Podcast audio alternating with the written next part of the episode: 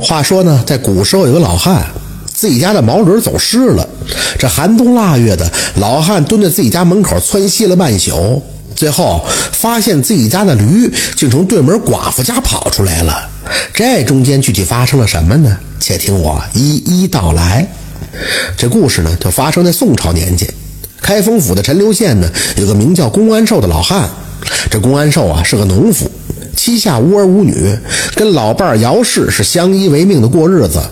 这公安寿他们家呢养头驴，因为老两口岁数大了，这驴呢就没少替他们出力气。有一天呢，老两口到田里边拔草，回家的时候一看见院门大开，自家的毛驴就不见了踪影。这一下可把老两口吓慌了神了。要知道啊，在那个时候，这牲口是很值钱的。难不成是有盗贼把自己家驴偷走了？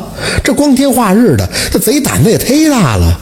这公安寿呢，先去县衙报了官，官差呢也只是登记了一下，说如果抓到了贼人，会让公安寿前来认领的。老头心里是惴惴不安，生怕这盗贼啊把这驴杀了贩卖，到时候自己就真是无从可查了。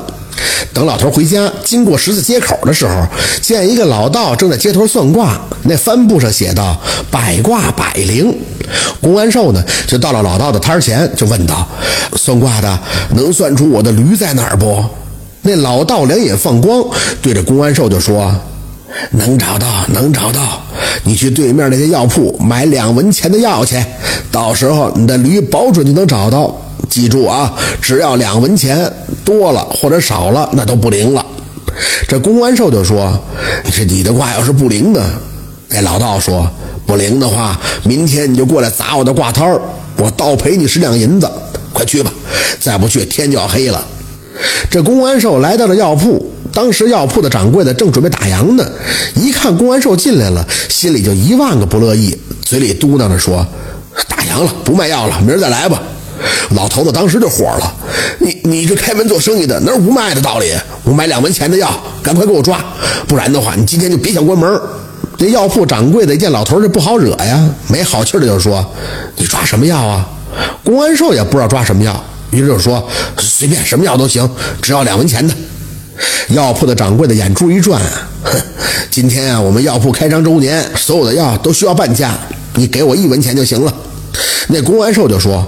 啊，不行，你给我按原价，我就要两文钱的药，不能多也不能少。这药铺的掌柜的脑子不行啊，干脆就给老头抓了一大包泻药，把这药给了龚老汉，这才气呼呼的打烊锁门。等公安寿拿药出了店门，这时候天色已经完全的黑了。他回到自己的家中，那老伴儿呢正在房中哭泣。那姚氏就说啊，我们种几年的地，不一定能买得起这头驴呀，也不知道它跑哪儿了。公安寿就把那药包往桌上一扔，哎，快别哭了，瞎哭有什么用？快去把药给我煎了。今天我在街上遇到一个老道，他说只要把这些药吃了，咱家驴就能找着了。倘若找不到的话，他倒赔我十两银子。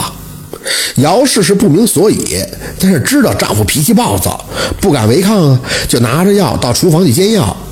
姚氏打开药包一看，这里边全是泻药啊！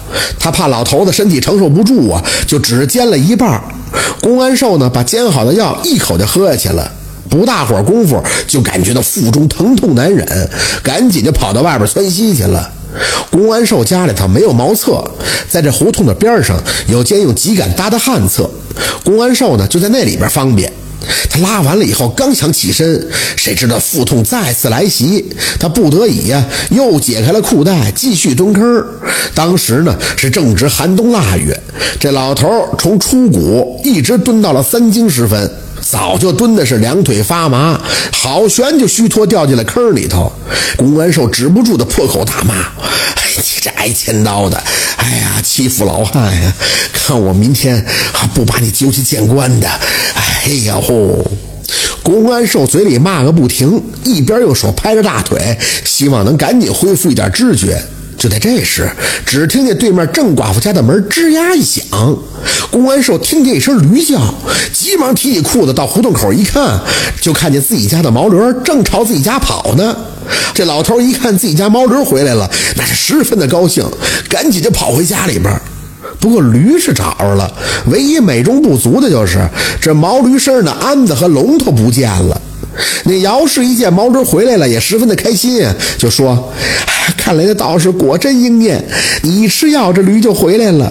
只不过他那药太猛了，幸亏我只给你煎了一半的药，倘若我都给你煎完了，恐怕这老命得搭上。”老头子听完以后勃然大怒，捶胸顿足地说：“哎，倘若你把药全都煎了，那龙头和鞍子就齐了。”到了第二天，老头就到对门的郑寡妇家里寻龙头。那郑寡妇只说是没看见，把老头也就赶了出来。老头一见这郑寡妇不好惹，也就只好善罢甘休了。那么说，这毛驴怎么会出现在郑寡妇他们家呢？原来呀，那天下午，公安寿夫妇去田里拔草，自家的大门忘了关了。那毛驴呢，挣脱了缰绳，就跑到了郑寡妇家中。那郑寡妇认得这是老头他们家的驴，把他呢就引到了屋里边，用草料喂养，准备到了晚上牵到临镇卖给屠夫。谁知道公安寿蹲在胡同边上就骂了半宿，郑寡妇以为公安寿在骂他呢，于是呢也就做贼心虚，把这毛驴放了出来。可这郑寡妇为了毛驴那么多的草料，这哪甘心呀？干脆就把龙头和鞍子全都给卸下来，藏在床底下了，这才稍微平衡了一些。咱们再回头说，那老道为什么让老头去抓两文钱的药呢？他直接告诉老头，毛驴在郑寡妇家不就行了吗？这中间还牵扯着另外一件趣事儿。原来啊，那老道和药铺的掌柜的当天打赌，这药铺的生意冷清，药铺掌柜的认为老道挡了他的财路，于是找茬让老道给他算一算当天的营收多少。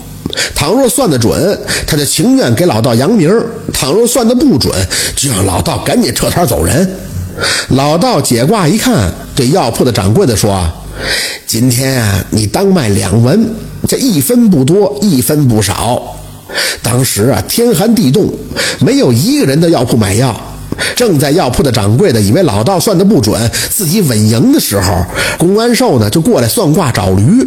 老道就让公安寿去药铺买两文钱的药，这药铺的掌柜的一听，这火都大了，给老汉直接就拿了两文钱的泻药，这才有了后边的故事。老道呢，不但算准了药铺的营收，还替老汉呢找回了驴，从此以后那是名声大振呀，人送外号就叫小神仙。咱们这篇故事改编自传统的单口相声《小神仙》。这老道是否真有道行，咱们不得而知，也有可能呢。这一切都是巧合。不过能让所有的巧合都碰在一起，谁还能说这不是一种本事呢？感谢收听名城故事会，喜欢听故事的朋友，那就点个关注吧。